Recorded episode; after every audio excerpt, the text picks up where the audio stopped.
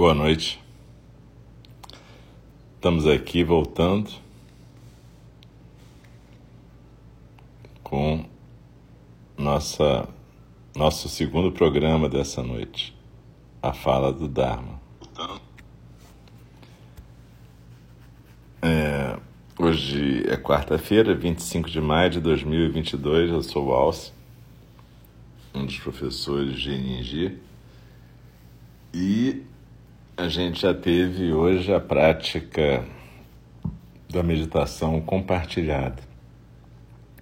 Eu sempre procuro guiar um tipo de meditação nas quartas-feiras que se relacione diretamente com a fala do Dharma.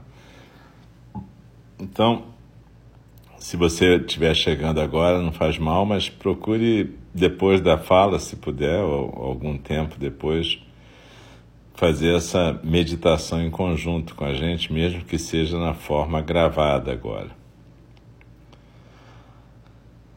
E eu lembro também que a fala do Dharma é uma forma de zazen, então a gente costuma sugerir que a pessoa fique numa postura de zazen. Eu fico em cadeira, né? Mas você pode fazer almofada, banquinho de meditação. E numa atmosfera que facilite a prática, né? Eu sempre acendo vela, coloco incenso, tem imagens aqui, mas isso é o que funciona para mim.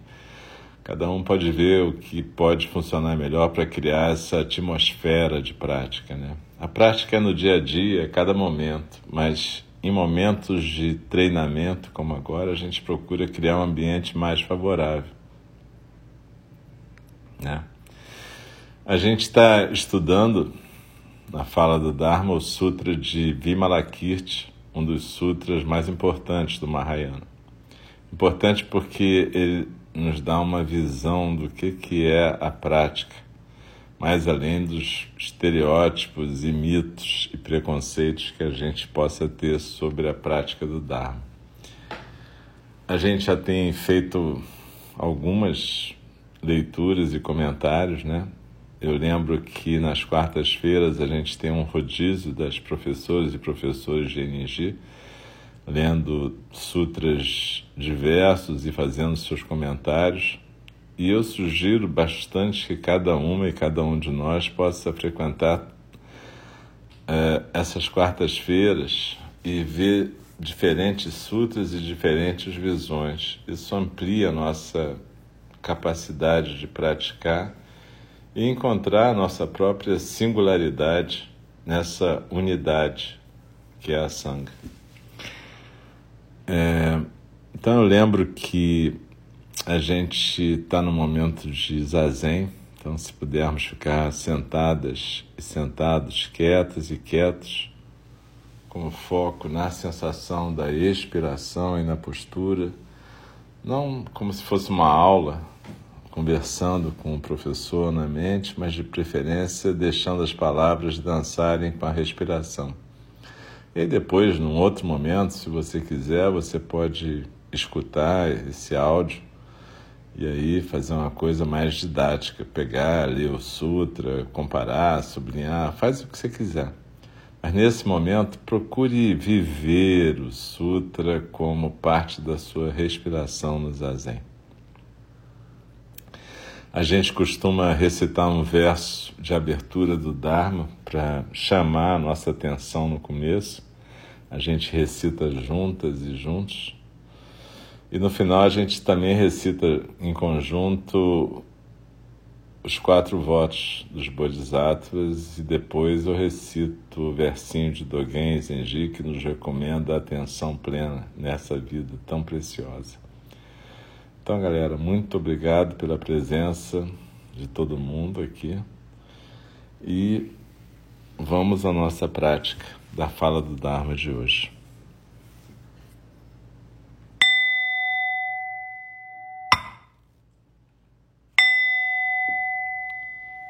O Dharma, incomparavelmente profundo e precioso, é raramente encontrado, mesmo em milhões e milhões de eras. A nós é dado vê-lo, ouvi-lo, recebê-lo e guardá-lo. Oxalá possamos verdadeiramente compreender e praticar o significado das palavras do Tathagata. O Dharma, incomparavelmente profundo e precioso, é raramente encontrado, mesmo em milhões e milhões de eras. A nós é dado vê-lo, ouvi-lo, recebê-lo e guardá-lo.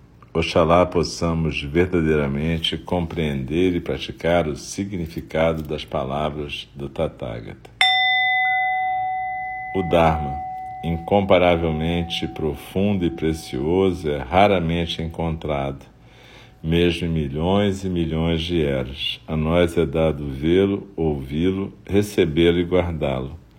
Oxalá possamos verdadeiramente compreender e praticar o significado das palavras do Tathagata. Nós estamos aqui vendo o Sutra de Vimalakirti e agora a gente vai ver mais um dos personagens desse sutra, que é exatamente Rahula. Passemos a leitura. Rahula. Rahula era o filho único do Buda, mas quando lhe foi pedido para visitar Vimalakirti, representando seu pai, mesmo Rahula respeitosamente declinou. Um dia, Rahula estava passando um tempo com uma multidão de jovens de Lichavi. Esses jovens rapazes sabiam bastante sobre a vida de Rahula e estavam curiosos para saber por que, que ele tinha renunciado à vida principesca para se tornar um monge. Abre aspas. Você é o filho do Buda, fecha aspas. Eles disseram, abre aspas, mas também você é um príncipe. Diga-nos, por que que você desistiu da sua vida real e de todas as tuas riquezas. Será que renunciar a toda essa riqueza realmente é um, uma coisa bacana de fazer? Qual é o ponto em fazer isso? Fecha aspas. Aproveitando a oportunidade para explicar os benefícios da vida monástica, Rahula disse aos rapazes quão é, confortadora era a vida de um monge simples para ele.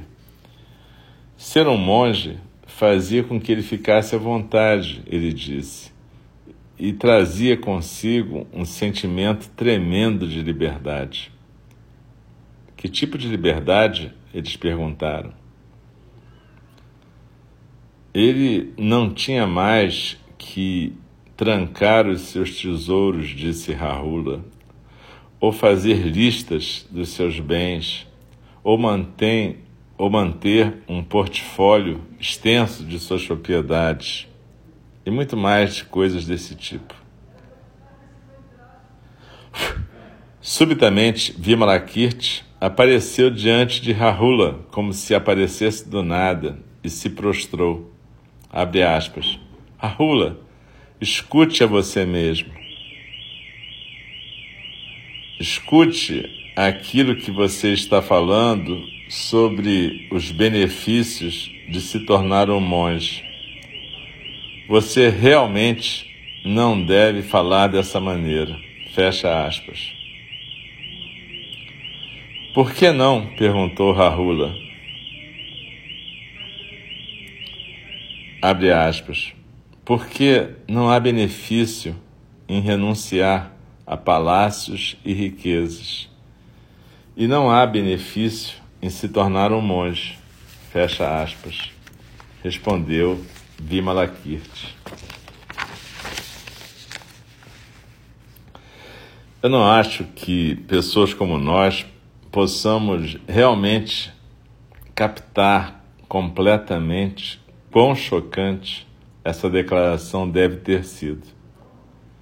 Especialmente vindo da boca do arquedonista Vimalakirti, que corporificava exatamente a antítese daquilo que a gente chama de renúncia. E não era só isso. Vimalakirti estava se dirigindo a Rahula, o filho único do Senhor Buda e um príncipe dos Shakyas. Portanto, não era um monge comum. Renunciando à vida samsárica a fim de seguir os ensinamentos de seu pai, Rahula tinha dado as costas a uma riqueza e privilégio inimagináveis. Independente de quando e como e onde vivamos, um sacrifício dessa ordem merece os maiores elogios e deve ser imitado. Mas se examinarmos o que estava acontecendo mais de perto, torna-se claro que Vimalakirti não estava criticando Rahula por ter se tornado um monge. O que ele estava fazendo era investigar detalhadamente o assim chamado, entre aspas, benefício para compreender precisamente o que significa isso, de forma que ele pudesse então desconstruir esse conceito. Entre aspas, beneficiar-se de algo implica que a gente consegue ou adquire alguma coisa.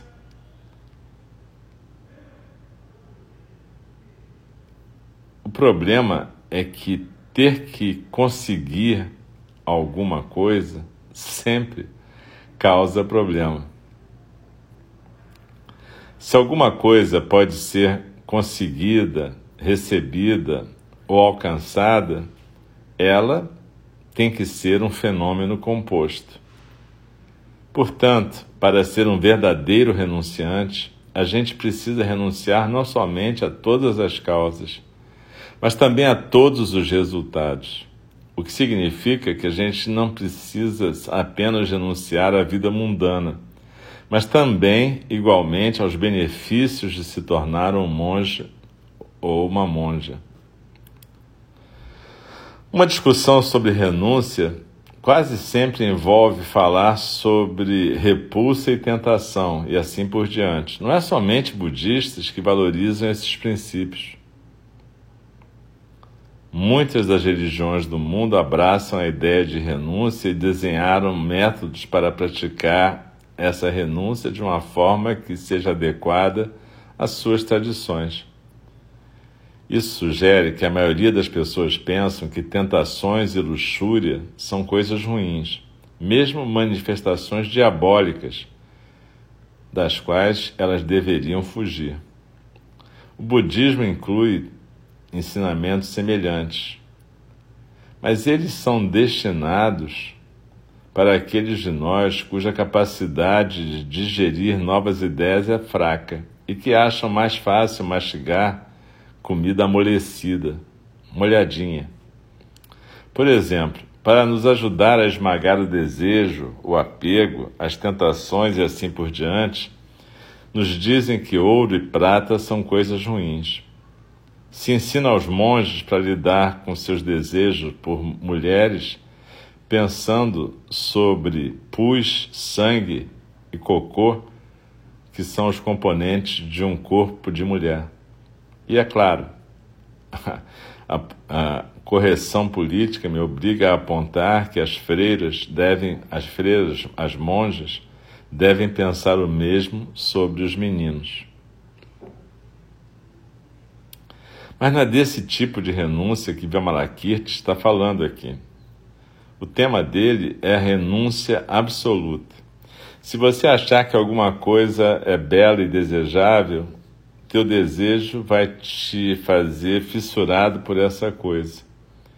E exatamente a mesma coisa acontece quando você pensa que uma coisa é feia, ruim e a rejeita. Ambos os pensamentos criam o mesmo, a mesma quantidade de apego. E se você está apegado, você não renunciou. É por isso que Vimalakirti dá uma gozada no Rahula. Se você quiser realmente renunciar ao samsara, diz ele, você precisa primeiro saber que não há nada a que renunciar. É como ganhar um bilhão de dólares num sonho e imediatamente dar tudo isso para a caridade. Essa doação é um ato de generosidade? Sim, é, mas somente no sonho. Você realmente deu um bilhão de dólares para a caridade? Não, porque nem o bilhão de dólares, nem a, nem a organização de caridade existiram em qualquer momento. É sobre esse nível de renúncia que Vimalakirti está falando aqui. No final das contas, a gente alcança um ato genuíno de renúncia ou austeridade quando a gente reconhece que aquilo que estamos renunciando é como um sonho ou uma ilusão. Sabendo disso, nós renunciamos a projeções ilusórias. Um Bodhisattva somente será capaz de aperfeiçoar a renúncia uma vez que ela conheça a verdadeira natureza daquilo a que ela está renunciando. Então ela terá estabelecido a mente da renúncia, entre aspas. No Mahayana, no Sutra de Vimalakirti e em muitos sutras como esse, tudo, mesmo a iluminação, é considerado um sonho ou uma ilusão. Mas Vimalakirti vai mais além ainda. Ele diz que, se houver alguma coisa mais além ou maior que a iluminação, isso também será um sonho ou uma ilusão. Mais uma vez, eu só posso especular sobre o que Vimalakirti está realmente apontando aqui. Mas pode ser que, se você tiver um objetivo, se o teu objetivo for para beneficiar, atingir um resultado ou uma recompensa, você não está alcançando a verdadeira renúncia e, portanto, a tua atividade não é uma prática de Dharma genuína. Isso não quer dizer que ser um monge como Rahula fosse uma existência inútil, sem sentido, sem fruto. O ponto aqui é que o objetivo é não ter objetivo, o alvo é não ter um alvo. Basicamente, se você não puder compreender que o objetivo da tua prática é uma ilusão, se você achar que esse objetivo é real, e se as tuas aspirações e ações em direção a esse objetivo se baseiam numa visão errônea, o que quer que você faça não será uma prática genuína de Dharma. Nos ensinamentos budistas, palavras como resultado, objetivo ou perfeição frequentemente aparecem e são deliberadamente escolhidas para pessoas como nós, que só podemos mastigar comida já mole, amolecida, umedecida, e que estamos apaixonados pela ideia de resultados e especialmente por produtividade.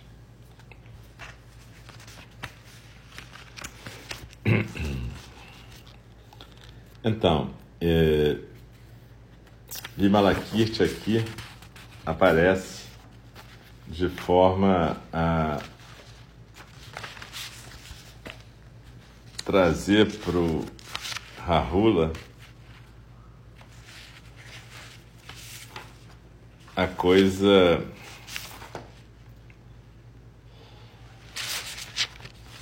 mais importante, que seria entender o qual é o sentido de renúncia a que ele está falando. Basicamente, ele está dizendo que enquanto a gente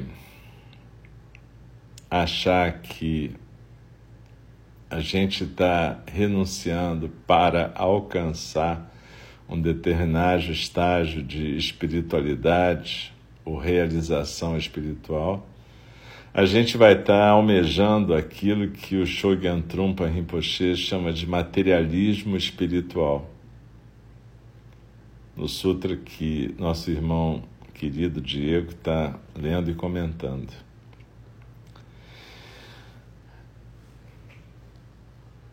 E eu acho esse exemplo que ele dá bastante interessante, porque é bem claro, né? Se você ganha um bilhão num sonho e doa tudo para a caridade, isso é um ato real de renúncia. Sim, é um ato de renúncia, mas é um ato num sonho, né? Tanto o bilhão quanto a organização de caridade são objetos de sonho. E esse é um ponto vital da nossa prática. Eu estava ontem, eu cheguei de viagem.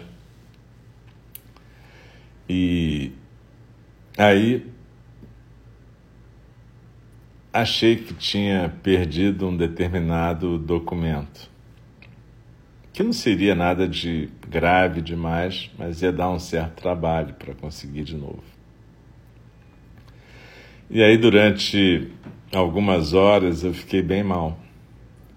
E eu fiquei com raiva de mim mesmo por ter perdido esse documento, achar que tinha perdido. Fiquei preocupado em não deixar a minha raiva vazar para fora, apesar das pessoas poderem perceber que eu estava chateado, eu não agredi as pessoas, nem as pessoas que trabalhavam no lugar onde eu achava que tinha deixado esse documento, e muito menos as pessoas das minhas relações familiares. E aí é, eu passei algumas horas nesse trabalho mental, né, de degustar a minha raiva, entender o que estava acontecendo, evitar que a minha raiva vazasse, né? E ao mesmo tempo chateado de ter ficado tão chateado. Mas entendendo que fazia parte, né?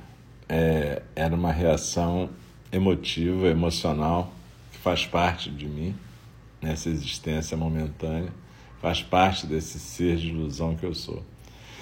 Lembrem-se que o Buda chamava a vida humana de precioso nascimento humano, porque a gente tem uma chance única de degustar sentimentos, sensações, emoções e de aprender a lidar com elas, fazer essa renúncia verdadeira que o Vimalakirti está apontando aqui. É difícil é, a gente parar de mastigar comida úmida, comida já mastigada. Né? A gente gosta de tudo mastigadinho para alguém.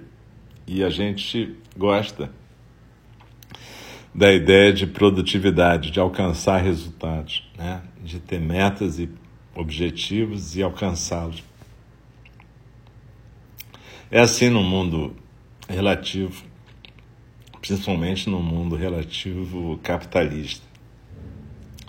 Mas a nossa prática espiritual não deve ser uma prática de materialismo espiritual. A verdadeira renúncia é quando a gente percebe essa natureza de ilusão das coisas e não se deixa arrastar por elas. Então, é, na meditação, eu estava falando sobre isso mais cedo de novo. Eu convido a todas e todos e todos que não meditaram nossa prática anterior a essa prática, para que possam praticar um pouquinho junto com a gente. Porque a ideia aqui é, de novo, não é negar o sentimento, portanto, eu não estava negando a minha raiva, eu não estava é, projetando ela fora em cima de ninguém, mas eu não estava conseguindo degustar ela de uma forma tranquila. É, de certa maneira, ela estava consumindo a minha energia ali naquela eu estava acolhendo essa raiva, mas eu não estava conseguindo degustá-la de uma forma legal, que é deixá-la ir e vir, né? Ou seja, ir, vir, mas ir embora, né? Eu estava de alguma maneira brigando comigo mesmo, né? E isso é, é muito comum em praticantes, né? A gente pratica com uma certa ilusão de que vai se livrar de alguma coisa, mas essa coisa, na verdade, é a capacidade que nos torna humanos, né? É a capacidade de degustar as emoções. Agora, a gente deve degustá-las sem reatividade, né? sem ficar jogando para fora e, ao mesmo tempo, sem deixar que elas se demorem mais tempo do que o necessário. Né? A gente não precisa ficar mastigando a comida até ela perder o gosto. Né? Então, é nesse sentido que eu digo que a prática ajuda, porque de repente eu já estava diferente hoje de manhã, eu dormi, estava diferente. E acabei achando. Quer dizer, quem estava comigo achou esse documento e aquilo virou uma experiência de amadurecimento para mim. Mas de qualquer jeito, a verdade é que durante algum tempo eu pude lidar com essa dificuldade de renunciar uh, ao meu próprio mal-estar. E é interessante porque isso aponta para uma dificuldade de poder me considerar um ser de ilusão, né? É aquela coisa que fica sempre aquele resto, né? Lacan chamaria isso de um resto. Lacan, um psicanalista conhecido. É, e o Buda fala que chama isso de apego, né? Apego à ideia de uma substância, apego à ideia de um eu substancial. Então, até o mal-estar é um, é um, é um negócio que é um sintoma desse apego né, que a gente tem. Porque quando a gente se apega ao nosso mal-estar, a gente está sendo alguma coisa que para a gente é bem concreta, né? Pode ter sensações físicas, psíquicas, espirituais, seja lá o que for. Então, por um lado, quando a gente renuncia de verdade, como fala o Vimalakirti, a gente consegue ver a natureza de sonho das coisas e, por mais que a gente possa e deva degustá-las, a gente não se apega a elas. Isso é a coisa mais difícil da prática, pelo menos para mim. E esse é o verdadeiro ponto de virada, quando você realmente consegue fazer essa operação singela em que você percebe a natureza de sonho daquilo que é desejado ou odiado e também a natureza de sonho daquele que deseja ou odeia. Então que a gente esse trecho do sutra onde Dzongksa Rinpoche comenta sobre a troca entre Rahula e Vimalakirti talvez seja um dos trechos mais importantes para mim. Então eu sugiro que depois, com calma, vocês possam ouvir de novo, ler, meditar em cima desse trecho. E daqui a mais ou menos alguns dias, acho que duas semanas, a gente vai retornar ao Sutra de Vimalakirti.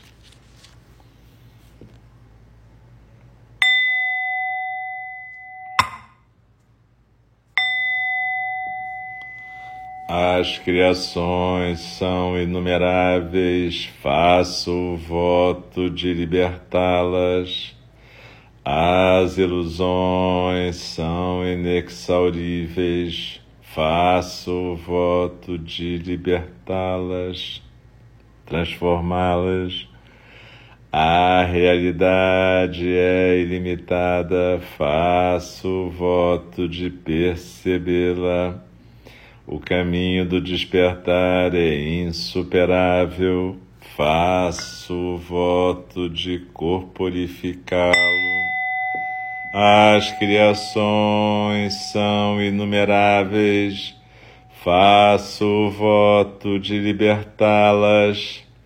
As ilusões são inexauríveis. faço o voto de transformá-las. A realidade é ilimitada, faço o voto de percebê-la. O caminho do despertar é insuperável, faço o voto de corporificá-lo. As criações são inumeráveis faço o voto de libertá-las. As ilusões são inexauríveis, faço o voto de transformá-las. A realidade é ilimitada, faço o voto de percebê-la. O caminho do despertar é insuperável, faço o voto de corporificá-lo. Deixe-me respeitosamente lembrá-las. A questão de vida e morte é de importância suprema. O tempo passa e a oportunidade é perdida. Vamos despertar, despertar, preste atenção. Não desperdice a sua vida. E com as mãos em prece diante do rosto, faça uma reverência a todas, todos e todos. Agradeço a presença e a prática de cada uma de nós, cada um de nós, e que a gente possa estar aqui juntos e juntas em todos os dias de prática de NG com todos os nossos professores e professoras e que a gente possa realmente construir nossa sanga seguindo o Dharma e o Buda. Uma boa noite, um bom descanso, continuem se cuidando. Um abraço.